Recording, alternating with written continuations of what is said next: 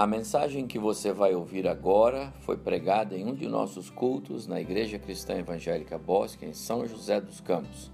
Ouça atentamente e coloque em prática os ensinos bíblicos nela contidos.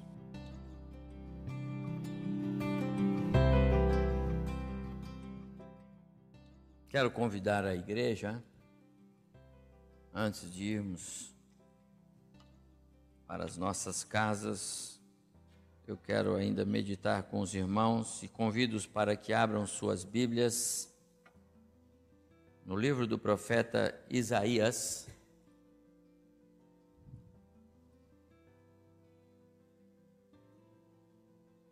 Livro do profeta Isaías, no capítulo 9.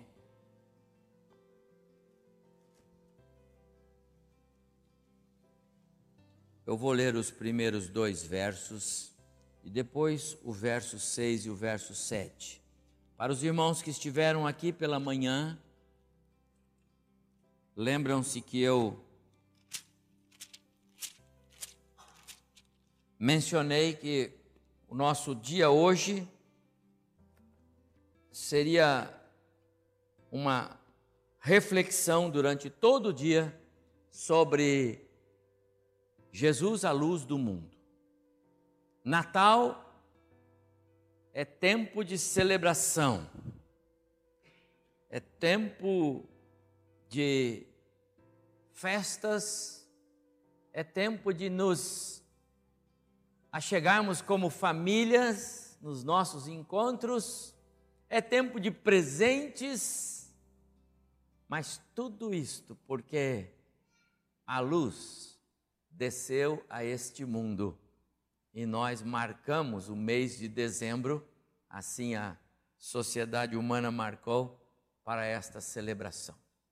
Então Jesus é a luz, a luz do mundo, deve ocupar a nossa mente mais uma vez agora. Eu já preguei pela manhã e vou continuar agora. Voltando agora para o texto de Isaías capítulo 9, eu vou ler os versos 1, 2, depois 6 e 7. Mas para a terra que estava aflita, não continuará a obscuridade. Deus, nos primeiros tempos, tornou desprezível a terra de Zebulon e a terra de Naphtali, mas nos últimos tornará glorioso o caminho do mar, além do Jordão, Galileia, Galileia dos gentios.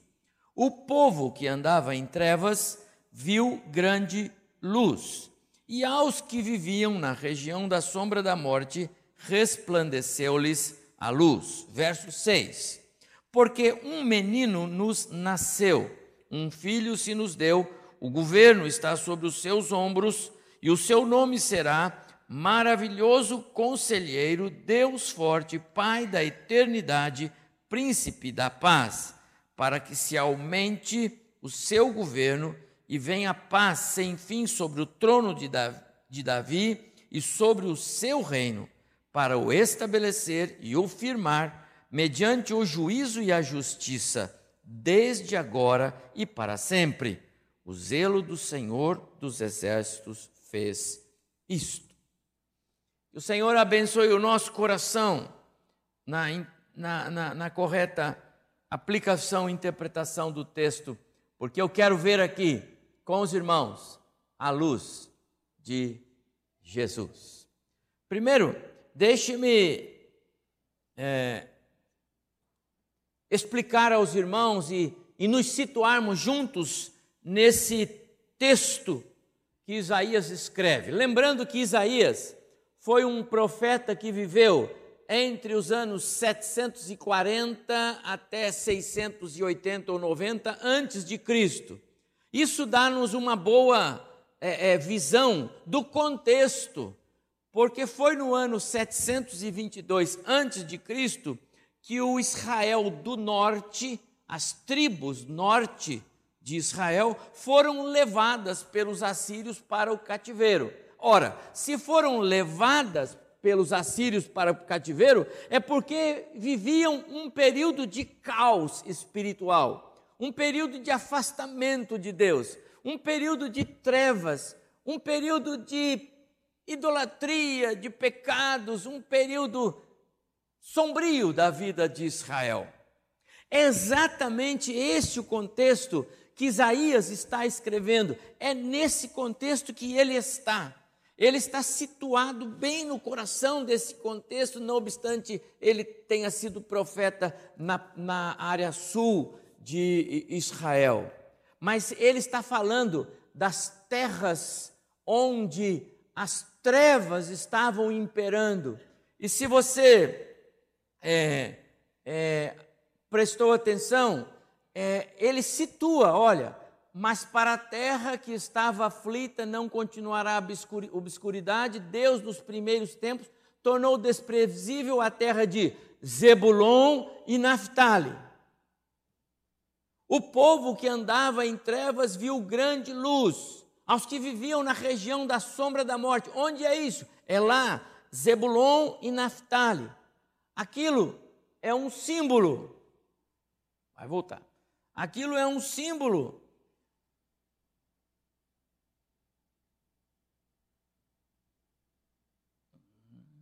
Agora, aquilo é um símbolo daquele contexto. Desse lado de cá, você vê a divisão das terras de Israel nas tribos. E eu fiz um círculo vermelho, bem onde está lá, olha, em roxo, Zebulon e Naphtali. Onde estão situadas essas duas tribos, essas duas áreas? Ah lá, ao, ao redor do mar da Galileia, o mar de Tiberíades. Dá para ver? Aquela é a região onde Isaías está dizendo: ali impera trevas, ali impera a obscuridade. Ali está o caos espiritual. Ali, Zebulon e Naphtali, símbolos do Israel do norte, embebecido pelo pecado, desviado do Senhor. Mas ele diz então: Mas para essa terra não continuará a obscuridade, porque o povo que andava em trevas, e ele está falando do tempo dele, viu grande luz. Isso agora é profético. Ele está apontando para algo que vai acontecer 700 anos depois. E ele está apontando para o nascimento de Jesus. E agora no mapa ao lado, o mesmo mapa, só que com outra distribuição geográfica, você vê lá Galileia, exatamente onde está escrito Naftali, Zebulon, Asher, é, Issacar são as tribos que rodeavam o mar da Galileia. O mar da Galileia é aquele azulzinho no meio. Por ali andou Jesus. Isaías viu Jesus, a luz do mundo, rodeando as terras ao redor do mar da Galileia, porque o ministério de Jesus foi ao redor do mar da Galileia foi no mar da Galileia que Jesus passou aquela experiência com os discípulos, foi nessa região que Jesus curou pessoas, foi nessa região que Jesus ressuscitou pessoas. O ministério dele acontece ali. Isaías está profetizando o que aconteceria, porque um menino, veja o profeta, ele não é futurista. O profeta, ele, ele fala daquilo que o Senhor está revelando para ele. Ele está vendo no coração dele. Ele viu Jesus, lembra no capítulo 53? Ele viu Jesus na cruz. Era desprezado e o mais rejeitado dentre os homens. Ele viu Jesus na cruz. Como ele também viu o menino nascer. É profético porque aquele povo não andará mais na escuridão, porque aquele povo não andará mais nas trevas, porque aquele povo enxergou luz, porque um menino nasceu. O governo está sobre os seus ombros, e esse menino será chamado maravilhoso conselheiro, um conselheiro é, inaudito, Deus forte, Pai da eternidade, príncipe da paz e tudo estará sobre os seus ombros. Isaías viu isso, irmãos. 700 anos antes de Jesus nascer, Isaías viu o menino nascer. Amados, no tempo de Deus, as coisas acontecem. É disso que o texto fala. Quando Isaías está escrevendo, ele ainda está vivendo o tempo do caos. Quando Isaías está escrevendo, ele ainda está contemplando a, a escuridão, as trevas. Ele ainda está é, vendo a aflição do povo, o caos do povo. Apenas o Israel do norte, que são as tribos por lado de cima, por lado da Síria, haviam sido é, é, é, dominadas, invadidas, saqueadas e levadas cativas para a Síria. Mas ainda havia o Israel do sul, Jerusalém, Judá. E Isaías está escrevendo para dizer para aquele povo: voltem-se para o Senhor, porque caminhar de costas para o Senhor traz prejuízo. Mas Isaías não via só o povo sofrendo, ele também via que no tempo de Deus, Deus haveria de manifestar-se. No tempo de Deus, Isaías está dizendo com essa profecia, no tempo de Deus as coisas vão acontecer, as bênçãos virão, as trevas se dissiparão, a aflição passará, a luz vai brilhar. No tempo de Deus. O tempo de Deus nem sempre é hoje, meus amados irmãos. Isaías escreveu alguma coisa que foi acontecer 700 anos depois. E às vezes nós queremos que as coisas aconteçam hoje, aqui, já, agora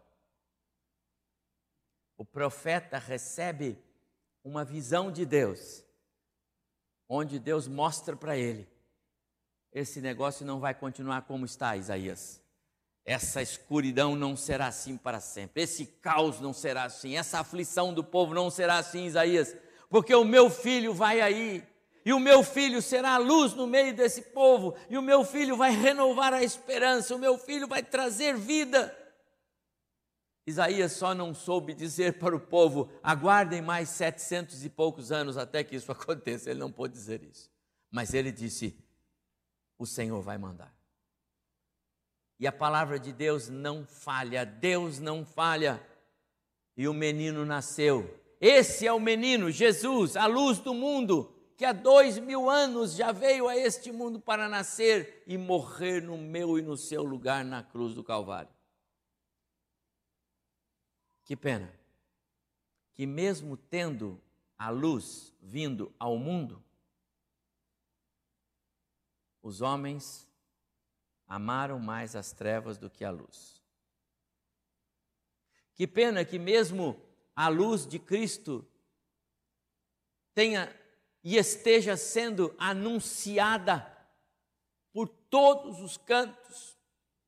Você liga a televisão hoje até de vez em quando você pula rápido. Em todos os canais, em todos os, os segmentos sociais, em todos os, os, os meios de mídia, a luz de Jesus está sendo anunciada de alguma forma. Mas que pena que tem tanta gente que ainda ama mais as trevas do que a luz. Que pena que há milhões, bilhões de pessoas ainda caminhando nas trevas. Há dois domingos nós ouvimos aqui o testemunho de um irmão nosso, pastor, falando sobre o caos espiritual em que vivem muitas vidas no sertão brasileiro pessoas que sequer sabem quem é Jesus. Que pena, meus amados irmãos, que há uma certa região no globo terrestre onde hoje tem cerca de 3 bilhões de pessoas que nem ao menos ouviram falar de Jesus uma única vez. Sabe o que significa pessoas vivendo nas trevas. Mas que pena que tem muita gente próximo de nós. E talvez até mais próximo do que a gente pode imaginar. E que também ainda está vivendo nas trevas. Porque a luz de Jesus não fez diferença. Amados irmãos, nenhuma adversidade, nenhuma, nenhuma dificuldade, nenhuma carga, nada, nada neste mundo é mais danoso a nós do que trevas espirituais. Aliás, meus amados irmãos, uma enfermidade, ela passa. Ou ela passa, ou a cura vem e o sofrimento acaba. Ou nós morremos e a dor física acaba. Os conflitos, ou eles se resolvem, ou eles passam, ou somem. Até as coisas boas, o dinheiro, às vezes também some. Quando você vai ver, alguém lá de Brasília já pegou. Mas, meus amados irmãos, o caos, as trevas espirituais não passam nunca, a não ser que Jesus brilhe na vida de alguém. A morte não resolve o problema do pecador. A morte agrava o problema do pecador. Só Jesus pode dar nova vida, novo sentido a escuridão espiritual não dá brecha nem para a morte, ela acompanha o indivíduo na vida ou na morte eterna.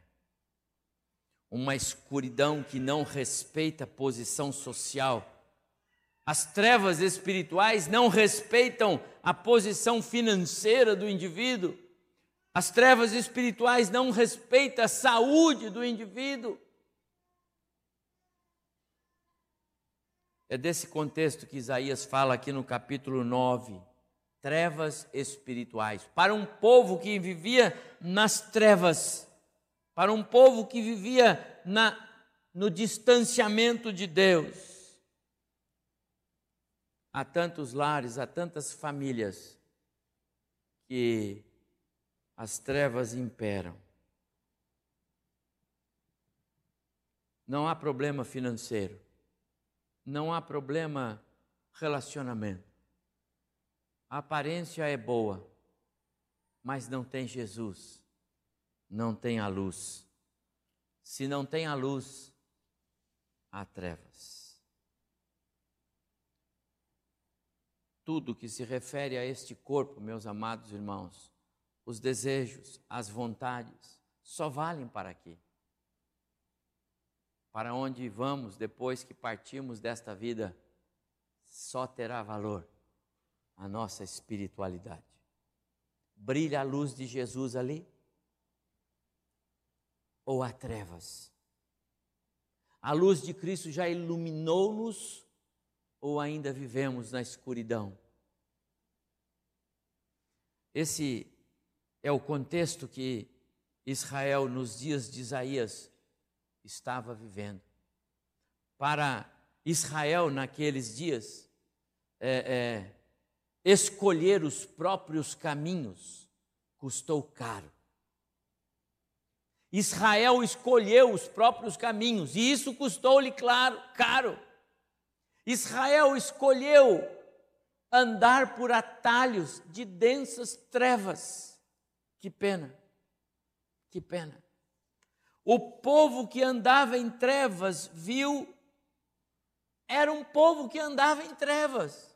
O texto que nós temos aqui é um texto claro. Uma nação andando por atalhos, porque eles escolheram esses caminhos. Normalmente é um caminho que você deixa Deus de lado e você anda por ele. É um caminho em que você contraria todos os princípios, os valores cristãos e você anda por ele.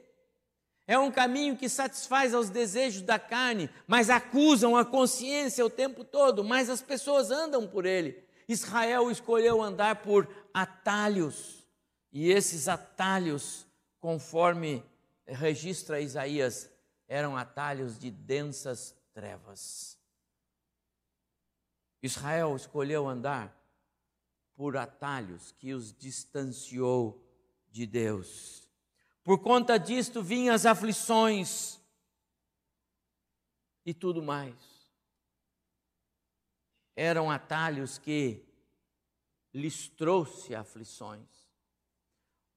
O, o, o, o verso 21 e 22 de Isaías 8 diz assim: Passarão pela terra durante é, é, perdão, duramente oprimidos e famintos? E será que quando tiverem fome, enfurecendo-se, amaldiçoarão ao seu rei e ao seu Deus, olhando para cima? E quando olharem para a terra, olhando para baixo, só verão angústia, escuridão, sombras, e serão lançados para densas trevas. É o capítulo que é, é, antecede o capítulo 9. E é por isso que aquele povo andava em trevas. Por isso que aquele povo se distanciou de Deus. Por isso que aquele povo é, é, trouxe sobre si aflições. Israel escolheu andar por trevas e esses atalhos, esses atalhos lhes fez provar o caos. Um contexto jamais visto. O socorro deles estava no Senhor, diz o próprio Isaías. O socorro deles estava no menino que iria nascer. Isaías só não sabia quando, porque o tempo era de Deus. O tempo era de Deus, mas Isaías recebeu de Deus a revelação: vai nascer um menino, e esse menino é a luz do mundo, e essa luz vai clarear esse caos e essas trevas. E o menino nasceu, e o menino é Jesus a luz que elimina as trevas, a luz que afasta o medo, a luz que faz cessar as dores, a luz que tira a aflição. Essa luz haveria de vir na pessoa do Messias. E Jesus diz, disse certa vez, está registrado em João 8,12: Eu sou a luz do mundo, quem me segue não andará em trevas. A luz veio, a luz é Jesus, Ele é a luz do mundo. No verso 6 do capítulo 9, Isaías vai dizer então: essa luz é um menino que nasceu, ele é profeta. Jesus é essa luz. E esse menino, meus amados irmãos, aqui no verso 6 do capítulo 9 do profeta Isaías, esse menino é um maravilhoso conselheiro. A ideia aqui que Isaías nos traz é que essa luz que, que veio, a, a que ele chama aqui de maravilhoso conselheiro, dá-nos a ideia de algo inaudito, algo sobrenatural. É um conselheiro com sabedoria sobre-humana. É um conselheiro cujos conselhos são palavras de vida eterna. É um conselheiro cujos conselhos transcendem tudo que o ser humano podia imaginar ouvir. Um conselheiro maravilhoso, sobrenatural, porque ele revelou amor como ninguém. Porque ele conseguiu perdoar até os que lhe maltratavam.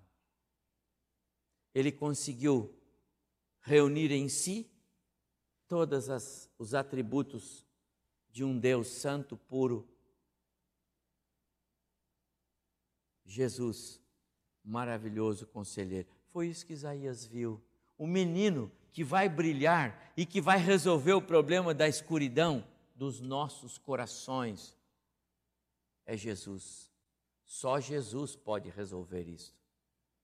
Mas ele diz mais a respeito desse menino. Ele diz que esse menino maravilhoso conselheiro é também um Jesus que é Deus forte.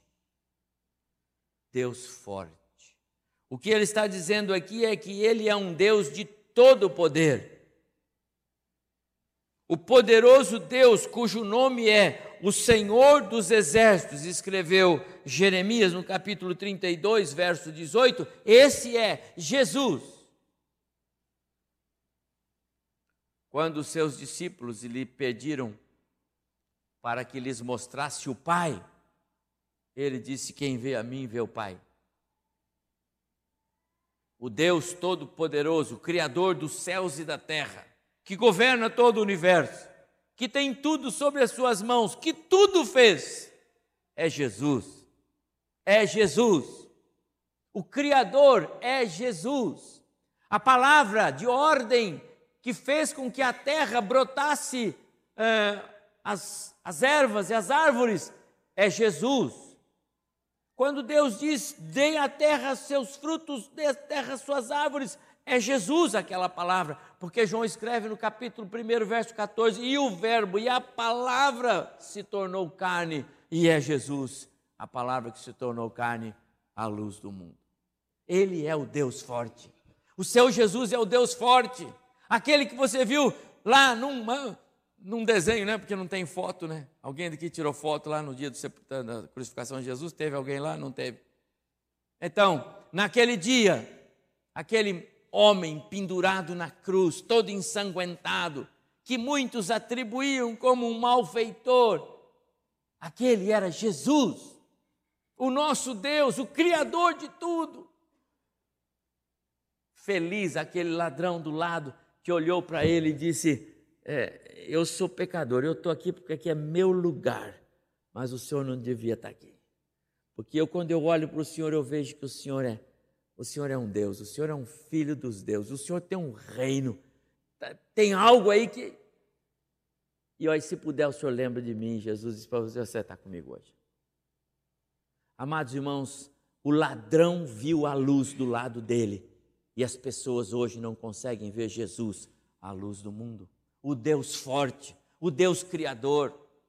Esse é Jesus, é isso que Isaías está dizendo. Mas ele não parou aí ele diz que esse Jesus, a luz do mundo, é o maravilhoso conselheiro, Deus forte, o Pai da eternidade. Porque Ele é Pai, Ele é Jesus, o Filho, mas Ele é o Deus Pai também. Porque Ele diz que tudo que tem no Pai tem nele, e Ele nos trata como a filhos. Ora, Ele prometeu: Eu não vos deixarei órfãos ele está nos tratando como Pai. Vou mandar o Consolador. Ele está nos tratando como Pai. Em Mateus capítulo 28, ele diz: Eu estarei convosco todos os dias. Ele está nos tratando como um pai, um pai que cuida, um pai que assiste, um pai que provê. Esse é Jesus. E ele diz: Estarei com vocês todos os dias, até a consumação do século, Pai da eternidade é a luz do mundo? É o Deus forte? Por que será que tem tantas pessoas que preferem deixá-lo de lado? Mas Isaías diz mais uma coisa e eu vou parar aqui. Ele é o príncipe da paz. O príncipe da paz. Quer dizer que tudo que provém dele tudo o que se relaciona a Ele está de alguma forma ligada à paz de Deus no coração dos seres humanos. Jesus é o elo para que a paz de Deus, para aqueles que já fizeram paz com Deus, possam desfrutar em seus corações de maneira duradoura uma paz que independe das circunstâncias, uma paz que independe do momento, uma paz que independe das condições financeiras, uma paz que independe da, da saúde. Só Jesus faz isto. Eu disse hoje pela manhã que eu recebi um, uma mensagem do Jonatas, que está com a sua esposa, Nilza, no hospital e o estado é bastante grave. E ele escreveu assim para mim: há tempo de pregar e tempo de viver o que pregamos. Eu estou vivendo o que eu prego. Há tempo de ensinar e há tempo de ser ensinado pelas coisas que falamos e eu estou sendo ensinado. Há tempo de ajudar os outros a crer e há tempo de nós colocarmos a fé em prática e vivê-la. Há tempo de perguntar: por que, Senhor? Por que eu, Senhor? E é tempo de, de colocar a Deus: por que não eu, Senhor? Amados irmãos, só a fé e só a presença do Deus forte, Pai da eternidade, Príncipe da paz, só a presença de Jesus no coração do homem pode fazer com que o homem encontre serenidade equilíbrio, mesmo quando as coisas fogem toda a nossa expectativa, todo o nosso desejo, toda a nossa vontade. Não é? Isaías viu esse Deus forte, maravilhoso conselheiro, Pai da eternidade, Príncipe da paz, o que governa todo o universo. Ele viu esse Jesus e ele disse: Para esse povo que anda nas trevas, não prevalecerá a obscuridade, porque um menino nos nasceu. Isaías não tinha visto ainda. Isaías não tinha contemplado o Messias. Nós sim porque o Messias só veio 700 anos depois de Isaías. Mas Jesus já veio. A luz já veio. A luz já brilha. A luz já é uma realidade. Jesus já cumpriu o seu ministério. Já morreu na cruz no meu lugar. Já deu a sua vida para me salvar. Tudo está sob o seu controle. O hoje, o amanhã pertencem a Ele. Ele é o dono de todas as coisas. Por quê? Alguns ainda insistem em viver longe dele. Por quê? Alguns ainda querem deixá-lo de lado. Amados, Natal é tempo de reflexão, é tempo de pensarmos sobre esta luz que hoje ainda é para clarear, clarear o nosso caminho. A luz não é a luz não é para para nos sentenciar. A luz não é para julgamento hoje. A luz é para nos guiar, nos dirigir. Se hoje você ouvir a voz do Senhor, não endureça o seu coração. Escreveu o salmista referindo-se a Israel. Porque a luz está clareando o caminho de vida, vida eterna, vida abundante Jesus. Hoje é tempo de chegar-se para a luz. Hoje é tempo de deixar que a luz brilhe sobre você.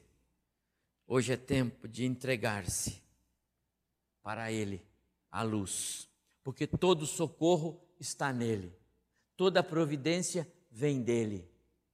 Somente Jesus é capaz de nos salvar. Somente Jesus é capaz de nos curar. Somente Jesus é capaz de nos conceder paz verdadeira, plena, abundante, que independe das circunstâncias deste mundo. Eu deixo-vos a paz, disse Jesus, a minha paz vos dou, não dou como o mundo a dá. É isto que é Jesus. Esse é o sentido do Natal. Quem tem Jesus, quem tem a luz, terá um Natal pleno, completo. Mas há tantos que não têm, e é nosso dever refletir a luz para que Jesus seja conhecido em outros corações ainda nesse Natal. É seu dever, meu amado, se você já tem a luz de Cristo, deixar que esta luz seja refletida em você. Mas eu quero dizer uma coisa: para você que me ouve ver pela internet, para quem está no auditório. Se a luz de Cristo ainda não ilumina a sua alma, Não vá embora sem dizer: Senhor, permita que a tua luz brilhe em mim. Permita, Senhor, que a tua luz seja refletida em mim, de maneira que amanhã, quando eu acordar, as pessoas possam ver no meu semblante, no meu sorriso, as pessoas possam ver a luz de Cristo brilhando em minha vida. Ore ao Senhor, confie nele, entregue sua vida a Ele, e esse Natal será um Natal diferente.